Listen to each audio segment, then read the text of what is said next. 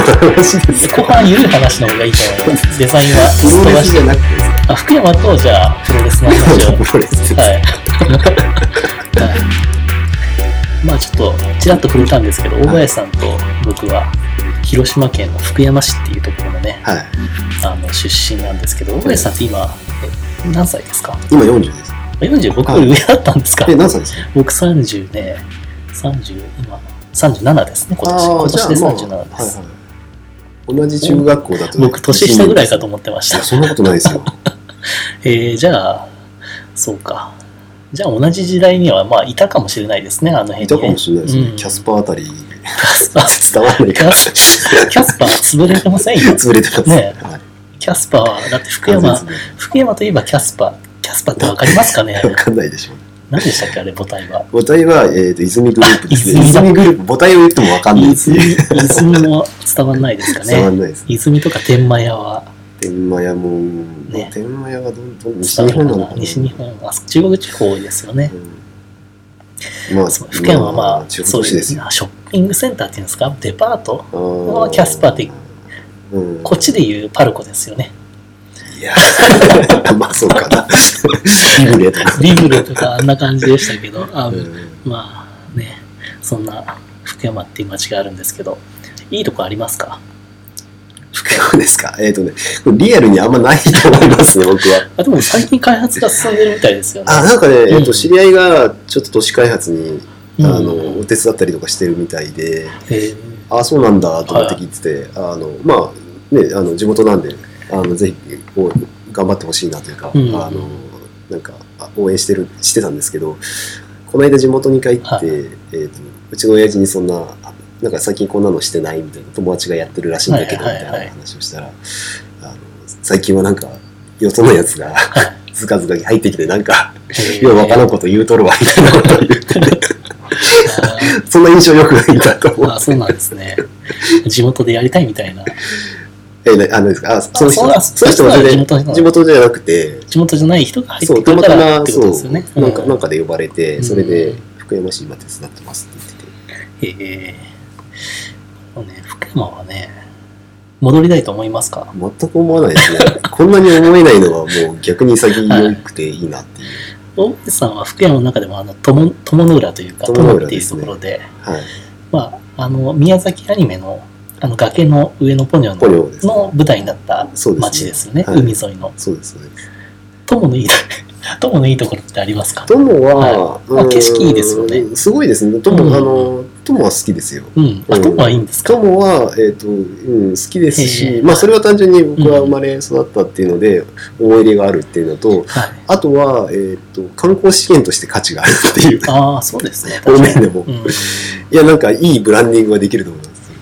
そうなんですよね。あの辺で結構なんか旅行で行く人とかっていると思うんですけどすごく多いですね。最倉敷とか岡山だと倉敷とか有名じゃないまあ、ですか、あとは、広島行くと尾道尾道とかね。じゃないですか、うんでちょっと友とかって飛ばされるんですよね、その間で。最近だからね、みんな来て止まますよ。るんですか？知り合いが来て倉敷行って友行って尾道友にピンポイントで来たありとか友ですかそうですか、はい。それすごいですねえー、まあそんな町の 出身の二人が全く盛り上がら。なかったですまあただ逆に大さんなんか福山に思い入れないんですすか？か福山はね最近ほんと数年戻ってないんですよね。そのもっと前いた頃の楽しかった思い出わかんないけど。あの思い出ですか、まあ、好きなところ。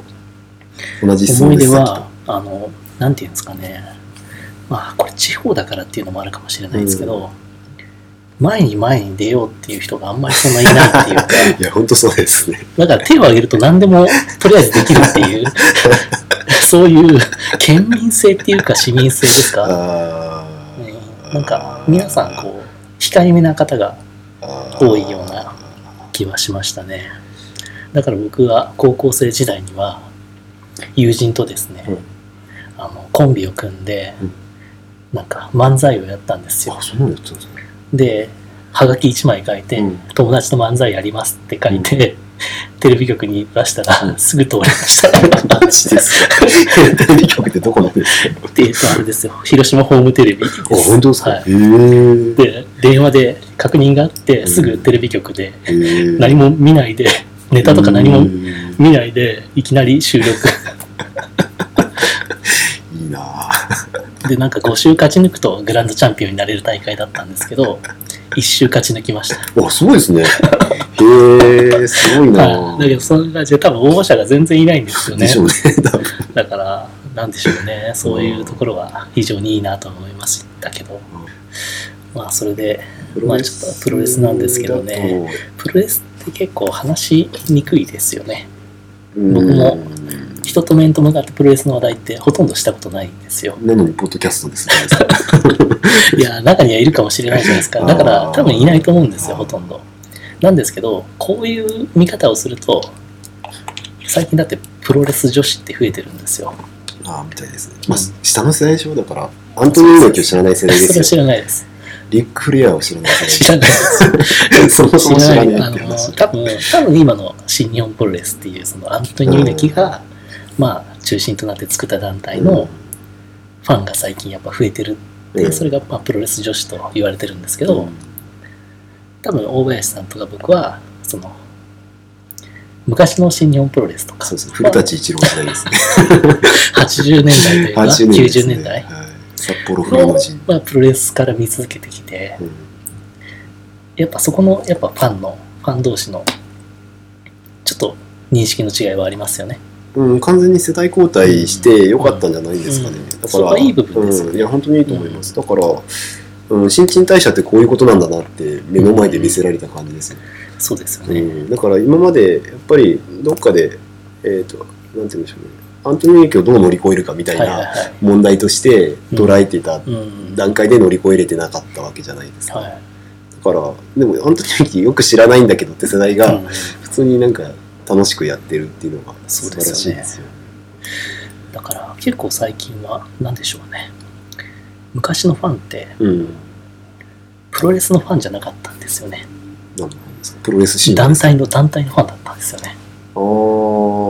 例えば新日本新日本派と全日本派と UWF 派みたいな感じでイデオロギー闘争。があったと思うんですよはいは。でも最近の人って割とうん新日を見れば、あー。まあ、ノアはいないかな、DDT 見たりとか、なんかドラゴンゲート見たりとか、いろんな。そこの横は自由な気がするんですよ。えー。シーマとか今でもモテてるんですかね？ですけど、だからそこが結構、なんていうんですかね、いろんな、昔のああいう熱熱いっていうか、信者うん系のファンの人があんまりいないような気がしなんますけど、ね。かそこはやっぱり感情移入できたのは、うんまあ、えっ、と、力道山の時代の、やっぱり、その、余波がまだ残っていて、うんあれは、だから戦後の日本を勇気づける、はい。あの、まあ、闘争心に火をつけるっていうところがあったわけじゃないですか。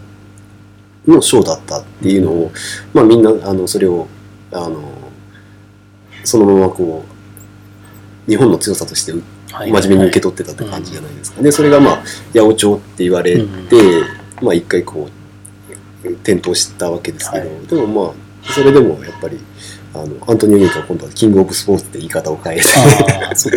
要するにだから、スポーツの中で、うんあの、そういう、なんでしょうね、その、業業界というか、そこの分野の主義主張が言えるっていうのがプロレスしかないから、うん。要するに例えば、キングオブスポーツって、アメフトの選手とか言えないわけじゃないですか。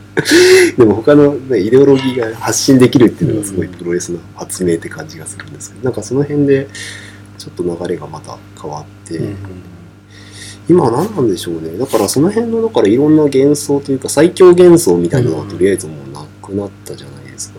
要はショートとしていかに楽しいかっていうところになってきて、うんで、その中で、あの、になんていうんですか、肉肉体のこう、うんなんかインプロビゼーション楽しんでるみたいな、まあ割と健康的に見てますよね。おじさんたちはだってね、はい最強だと思ってたんで。そうですね。あ、ちょっと本の紹介しましょうか。ああ、そうです。そうですね。なんか、お大林さんのはい。そのデザインに関するおすすめのはい。ちょっと書籍がはい。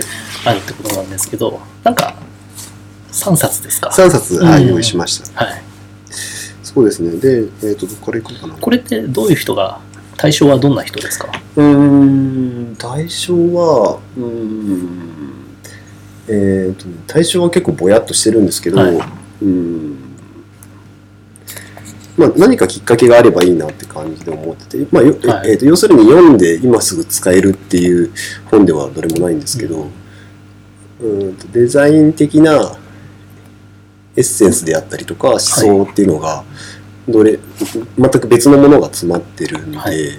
なんかそこから何か汲み取ってもらえれば嬉しいなっていう感じの本で、うんはい。でそのエッセンスが三種三者三様なので、はいはい。それで3つちょっと用意したんですけどまず1つは、はい。まあ、これが一番まともかな。えっと、溶けるデザインってはいう話。でもこれもデザインって名前がついてますし、この副題がまあもう最近の本なんで結構売る気で来てるんですけど、で実際売れてて結構評判もいいんですけど、うん。えっとまあ UX、えっと IoT の本質をつかみたい人へとかも言っちゃってますけど、まあそう IoT っていうのはあれですね、インターネネットオブ・シングス。はいの略ですね。はい。なんでまあハードとソフトと、うん。ネットの、えーが溶け合う時代っていう、まあその設計論っていう感じなんですけど、えっ、と、これが僕が思ったのが、まあ、結構今 UX ってバズってるじゃないですか。はいはいはい。でも UX デザインをやってたりとか、まあさっきの information architect とかをやってる人が、もっと前にうん。これは出さないといけなかったんじゃないかなと思わされた本で、でその理由が、えー、とデザインの本質に近いところでデザインをちゃんと語れてるっていうので、その本質って何かっていうと、 In Ingress って見えましたけど、あ、 Ingress。 Ingress の話もあるんですあ、か入ってますね。えイングレスはどういう話か。あれも確かに UX かもしれない。あ、あイングレスじゃなかった。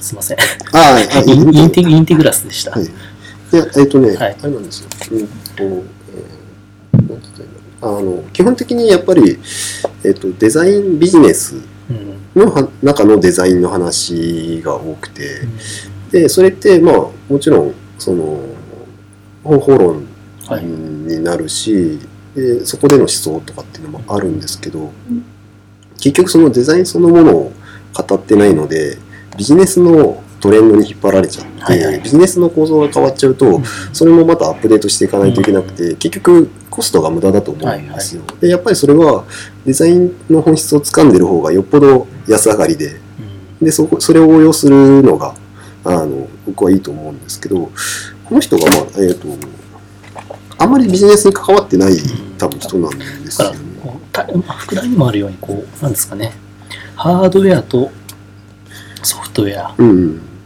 を組み合わせる時のなんかデザインの話ですか？そうですね、えー、とハードとソフトとあとまあうん。ネットワークですね、ネットワーク。なんでそこで新しくデザインっていうのを捉え直してるんですけど、うん。その時にだから、えー、とビジネスを考えずデザインって何？なるなる。なんか人と,、えー、と例えばプロダクトとかうん。インターフェースの関係って何？っていうような話が書いてあるので、うん。すごく純粋な関係論って感じなんですよ。で関係論ってなるとビジネスはあの蚊帳の外というかはい関係ない話になってくるじゃないですか。でそそこからビジネスを考えていけば、そのデザインからビジネスを考えるってことになるんですけど大体ビジネスからデザインを考えるんで、はいはいデザインの方が歪められて、うんあれはデザインだこれはデザインじゃないみたいな話になっちゃうのかなと思うんで、なんかそういう意味であのありそうでなかったのがやっと出たなって感じがしてすごくおすすめです。そういうなん。か例えばハードとネットを組み合わせて何かやるとか、まあ、そういう人には特に参考になるかもしれないですよね。だからうーんとね、うん。そそうですね。そあのそのあたりが、うん。え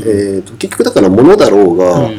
えーとまあ、ハードだろうがソフトだろうが関係ないっていううん。溶け合ってんだっていうところなんですよ、うん。だから人あだ間から解けるデザインなんですね。そうですね。人間と何か物の関係だったりとか、うん。まあ強いては、えー、と関係の中の何か物だったりとかっていうことなので、うん。そういう意味でまあ新しくその物の捉え方っていうのを示してる。まああくまでこの人の持論っていう感じではあるんですけど、でもまあそれがちゃんと自分の考えとしてまとめられた本っていうのは、うんなんかあんまりなかった気がすわるんですよ。でビジネスじゃないってうんところが面はい白はいいはい。はい。であとは解けるデザイン。はい。解けるデザインです、はい。であとはえっ、とメディア論の話で、マクルーハンってまあ有名じゃないですか、はいはい。マーシャル・マクルーハンって、えーこの人どういう人なんですか？この人が、はい。えーうん、まあいろんな言い方があるんですけど、まあ電子メディアの未来を予言してたとか、あとは、はいはいうん、まあだからインターネットの予言者的な感じで扱われるんですけど、はい。あの、メディアについてすごく注意深く見てたって感じの人で,、はいはいでこの人が生きてた時代というか活躍してた時代は、うん。まあ、ラジオとかテレビとか、うん。そういうものしかまだなかったんですけど、で、えっと、それまでにまあいろんな他の新聞とかそういうはいはいはい。メディアがあったりとかしてで新しい電子メディアっていうのがだんだんでき始めて、でインターネットはない時代なんですけど、はいはい。コンピューターもまだメディアじゃない時代なんですけど、あのまあでもそこの流れを、けえー、と分析というか、まあ、はいはい。見てる中で、えーとまあ、予言できてるっていうかちちゃんと分析できてたって感じの人だと思うんですね。タイトルが、マクルーハンの光景、メディア論が見えるっていうので宮沢純一さんっていうのがこのマクルーハン研究の割と第一人者みたいな人で、でこれはみすゞみすゞ出版なんではい。哲学書とか出してるところなんですけど、そこのなんか理想の教室シリーズっていう、うん。ちょっとこうえっ、と高校生が読んで分かりやすいって書いてますね。3回の授業で入門から深い世界へって書いてます。メディア論。メディア論ってのだから何ですか？マスメディアとか。まああらゆるメディアですね。紙もそうだし、うん。なんでまあそのインターネットもそうだし、うん。でこれが何がいいかっていうと、はい。マクルーハンって、まあ、いろんな本が出ていてでどれも、ん。まあ、いい本って言われてるんですけど僕は単純に読んで面白くないなと思ったんですね。はい。なんかか書かれ方がね、まあ、ちょっと面白いといえば面白いんですけど、まあうーん時代的なものじゃなくてやっぱりこの人の書き方が僕の性に合わないっていう感じであんまり面白く思えなかったんですけど、えー、とすごく有名なのがグーテンベルグの銀河系っていうのと、うん。その後に出た、えーとメディアメディア論って言われてる本があってで、えー、とここの本で取り上げてるのがその2つの、まあ、主張って言われるその2つの間に出た論文を元にしてるんですけど、うん。そこの論文にエッセンスが全部詰まってるんですよ。なるほど。でそれを解説してるのですごく分かりやすいのと、まあ、ふ深くこのマクルーハンが何を考えてた人なのかっていうのがうん。これで理解できるのと。このホットメディア、クールメディアっていうのはなかなかあれですね。だからその辺のねいろんなフレームを作った人なんですよ参考になりそうですね。うん。あとはまあメディアはメッセージであるとか、うん。マッサージであるとか。メディアっていうのは参加者があまりこう能動的に参加しなくても受け取れる。うんうん。ラジオとか活字とか写真とか映画とか講演みたいなメディアで、クールメディアっていうのは参加しないといけない、うん。電話とか話し言葉。漫画テレビセミナー。テレビってこっちなんですかねなんかねこれは、うんえっ、とねこれも話するとちょっとあ長い。じゃあやめときまます。まあまあ そういうえーとまあ、低解像度とはい。高解像度みたいなあそういうことなんですね。話でそれがうん。結局そのメディアの解像度の話ではなくて、えっ、となんてでしょうね。なんか関係の解像度っていう感じですかね。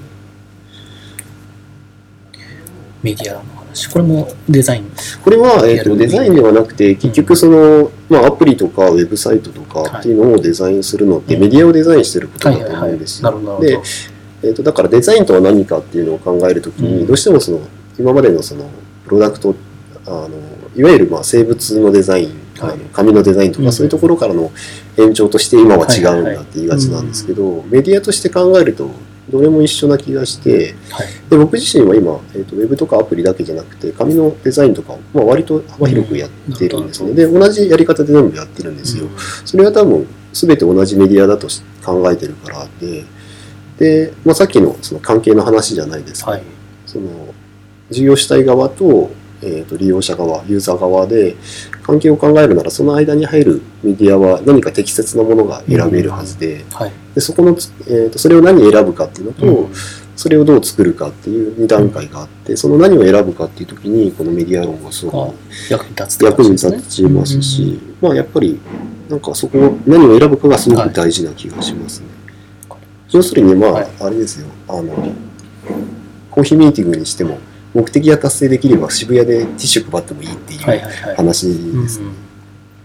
なるほどそういう伝え方というかどういう形式が一番まあどういう形式のパターンがあるのかとかそういうそうですね。話ですかね。あのパターンよりはまあその考え方っていうか方の話でもまさにその形式の話ですね。うん内容がどうしても重要って言われがちなんですけど、はい形式がうんもっと先に立ってるんだっこれ3冊目ですね、最後。はい、3冊目が、これはマラルメっていう、はいえー、とフランスの詩人なんですけど、うんの「闘志一滴」っていう本で、これ詩人なんで詩集なんですよ。うん、どっから出たんですか、これは、えー何ですかこれ？しえーと視聴者っていう視聴者。はい。この本好きなんですけど、僕は。これは、えっ、とこ、れ、投資一滴って、まずこの漢字が初めて見る漢字が2つありますけど。そうですね、あの、投資はあれですね、えっ、と、ダイスというか、あの、あーサイコロですサイね。コロですか。うんサイコロ、一滴っていうのは投げる。そうですね転がすみたいな意味ですか。はい。うんあー一滴はね、えっ、と、あーちょっと待ってください。そう、えっ、と、サイコロを転がして、うんえっ、と、いかに偶然を廃棄すべきかみたいなうん。主題なんですけど、まあそん、はいそんなことはどうでもいいですけど。大林さんは詩を読むんですか？えっ、と、僕ね、えっ、と、はい詩は結構買いますね。ええ 僕詩集なんて買ったことないですけど。いや、面白いですよ。どこが面白いんですか？詩集えっ、は。とね、要は紙にただ文字が書いてるものに金出してんだなってのが面白いです。なるほど。あ、これ、分かりました、面白さが。詩がただ書いてあるんじゃなくて、詩の、この配置の仕方とか、フォントの大きさとかがデザインされてるってことですえね。そうなんです。だからこれは、これ、これそのものがデザインとして素晴らしいこれは多分、ポッドキャストです。伝わらないです。これ、多分これをキャプチャーすることもできないんで、あ、いい、いいいいんじゃないですか？怒られるんじゃないですか、これわかんは。ないですけど。これはなかなか難しい。視聴者レベルだと言ってこないですよ。これが、この音声が載ってるのがまずいっていう話かもしれないです。これがね、えっ、と、この人が何考えてこれ作ったかっていうのがすごく面白くて結、構こうあれですね例えばなんでしょうね狂乱した孤独な羽に深夜っていうのがあるんですけど、はい1ページの中でもうほとんど空白なんですね。でその狂乱した孤独な羽っていうのがまず左上の方にちっちゃいこれ言葉で説明するのがなんか、これが一番無粋じゃないですか。大丈夫ですか大丈夫だと思いますまず伝わらないんで何が面白いかっていうはい。いや、その、伝えよう、伝えようとして説明して伝わらないっていう伝わら感じでないですかね。1ページがほとんど空白なんですけど、もう2つの単語がただババランスよくというか、バランスそ。離れてうん。掲載されてるっていうのが、これがこの、この詩の内容を表してるみたいな感じですかね。うん、だからこの人は、えーとうんとここに行き着くのに本当に苦労してる人で、うん。ずっと,、えー、と悩んでた人なんですけど、うん。どういうふうに悩んでたかっていうと書物で世界が表現できるはずだってずっと悩んでいたんですね。はいはいはい。で、えーと書物も世界みたいなものでうんなならば書物に世界が閉じ込めれるうんっていうふうに考えてそれをだから百科事典みたいにわーって書こうとしたんではなくて、バランスで表現しようとしたんですよ。はいでこの人がデザイン的だなって思ったのは、まあ、これ見た目がタイポグラフィーっぽいし、レイアウトというかコンポジションなんで、はいあのデザインっぽさっていうのはもちろんあるんですけど、うん。まあ、やっぱり考え方がデザインっぽくて、うん。この人が意味が発生する場所はこのインクでインクで書かれた文字ではなく、えー、と余白と文字の間だって言ったんですよ。なるほど。この、確かに余白がすごく、なんか、全然違いますよね、各ページで。はいうんこれ印刷会社の人大変でしょうね。大変でしょうね。これすごいですよね。ちょっとずれただけで怒られる。いやだから違うんだよみたいな。いやだからね、はい。あのうるさ型の読者が多分多いと思うんでちょっとこの書体は違うなとか言われたりとか。いや、これ、フォントとかね、これでいいのかっていう議論もあったと思いますよ。うん。そうこれ系のねし詩集というか具体詩っていうんですけど、うん。こういうの、えー、と要するに詩ってその散文と違って、うん。まあ散文というかもっと言うとその論文とかと違って、うんあのどんどんどんどんこの意味を意味から外れていくというか、より意味のないあの言語に戻していくっていう作業なんですけど、えー、とい意味を超えて今度配置が逸脱し始めるっていう状態じゃないですか。うん。だからそうなってくるともう、えー、と文字の形だから日本語にしてる時点で日本語は一つずつ文字に、ちょっと違い形に意味があるんでそこがまた変わってス語でくるんですけど。配置されてた。それがこっちに入って日本語に翻訳して同じように配置してるから。そうですね。これ多分さっきのとこじゃないですか、うん。あこっちか。なこれがさっきうのとこです、ん。なるほど。そうだからえっ、とねタイポグラフィーなのかって言われるとそうだし、で具体詞って呼ばれてるんですけどうん。あの結構なんかこの辺りはあの掘っていくと面白くてなるほど。あとお同じちょっと後ぐらいの時代にデザイナーが入って、えー、と構成をしてる刺繍みたいなのもあって、でこの辺の詩を買うのが好きなのは、まあ、さっきもちらっと言いましたけどやっぱりその意味のない文字がただ紙に印刷されてるものを買うっていうのがうん。なんか最高の贅沢な気がしてうん。買うのが楽しいんですよね。はいはいはい。なるだからこういうふうにあのいやなんか本の先入観があるから面白いんだと思うんですけど、本って買って知識を得てそれで価値があるっていう感じじゃないですはいはいはい。かでもこれってあの何も役立たないと思うんですよ。その今すぐというか。そうですね。確かにね。けど、まあでしかもぎっしり詰まってないじゃないですか、うん。ちょっと薄いですね。薄いですし、でもまあまあ値段はするし、はいはいはい。でそれは多分レイアウトするのとかにお金がかかってるというかうん。時間、手間がかかってるからだと思うんですけど、い、やただだから本当に紙にこう印刷されたものを、に何かこう価値を感じて買ってるんだなってこう思わずこう自覚をする瞬間があってうん。なんかその時になんかなんか贅沢をしてるってはい。う気分になるのがただ楽しいっていう。なるほど。そのステファヌ・マラルベマラルベさんの。投資一滴という一滴でした。紹介でした。ちょっとじゃあこれアマゾンとかにも載ってるんですか？ないですかね。売ってます。この売ってますか？2つは普通に新品で手に入ります。しこれは今は高いかもしれなないいですすね。まあ一応じゃあリンク載せておきますね。はいよろしくお願いします。あであと、はい。あの遅れば遅ればせながらで遅くなりましたけどはい。最近監修した、えー、と訳書がありまして、はいはい。それが、まあ、 Peter Morville の「 Intertwingled」うんえー錯綜する世界情報は全てを変えるっていう本なんですけど、はい。えー、とこれまだ Kindle でしかないんですけど、うん。まあ、今ちょっと,、えー、と紙でも出すかっていう話も進んでまして、はい。で、えー、とこれがまあ最初に、えー、と本当に冒頭に言ったのでもうあの忘れてらっしゃる方も多いかもしれないですけど Inter あの Intertwingle じゃない、えー、と information architect っはいていうものをあの始めた人なんですね。始めた人というかそのうん言葉自体はだいぶ前からあったんですけど、うん。職業として定義したのはこの人が最初で。でこの人もやっぱりなんかいろいろこうその職業の中でまあいろいろこう考えてデザインっていうよりはまあ本当に information architect まあ情報アーキテクチャって言われる分野なんですけど、うん。まあそこがどうあるべきかみたいなのをいろいろこうか変わっていく環境の中で考えていって、まあ、ある答えを出したっていう感じの本で、多分これが最後の本になるんじゃないかなっていう雰囲気の本なんですけど、うんこれも、まあ、今すぐ役立つ感じではないんですけど、うん。うーんまあなんかこの人がいろんなことにそのウェブの黎明期から Web2.0 みたいな時代を通じて今のはい。時代まで第一線でやってる人で、まあ、いろんな経験をしてる人なんで,、はい。でまあ、この人が普段の生活で考えてることから仕事で考えてることまで、うん。まあ、全部そのつなげて書いていってその中にある思想を、まあ、こうストーリーテリングで浮き彫りにしてるっていう感じの書き方をしてる本なんでちょっとなんか付き合わされる感じはあるんですけど、まあこれも、はい、タイトルは作錯綜する世界。これこっちですね。インタートゥイングルドでた副題が錯綜する世界検索は錯綜する世界が。あそうですね。それで検索する、それで検索するとはい。出るんですね、ページがね。これも面白かった。Kindle だけですか？これは今 Kindle だけです。だけですか ?1250 円ですね。1250もう出てるんですね。これはもう出てますね。じゃあもし興味、情報アーキテクトに興味あればはい。ぜひ。読んでいただければと。でも、この、あれですね。4冊というか、はい。まあ、3冊とはい。Kindle ですけど、はい。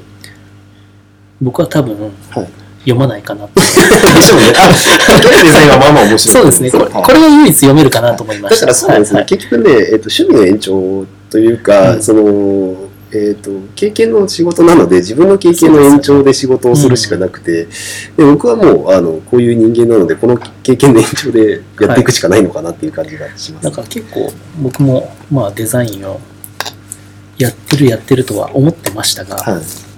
こういう書籍を紹介されると自分はやってるとは言えなくなりますね本当ですか？こういうのをちゃんとやる人がやっぱりデザイナーというか名乗れるかなと思いましたけそれは今、締めの言葉を言う感じで 締めようとしてます。いや、そういうわけい。いや、尊敬してますよ。あ、すごいなと思って。あだ刺繍なんかまず買おうと思わないですから本当。ですか？でもこれは大林さん的にはあれですよね。そのデザインの勉強というか、勉強ではないんですよ、だから。あ好きだから買ってる。そうですね。あ、それは素晴らしい快です、ね。楽だけです、快楽。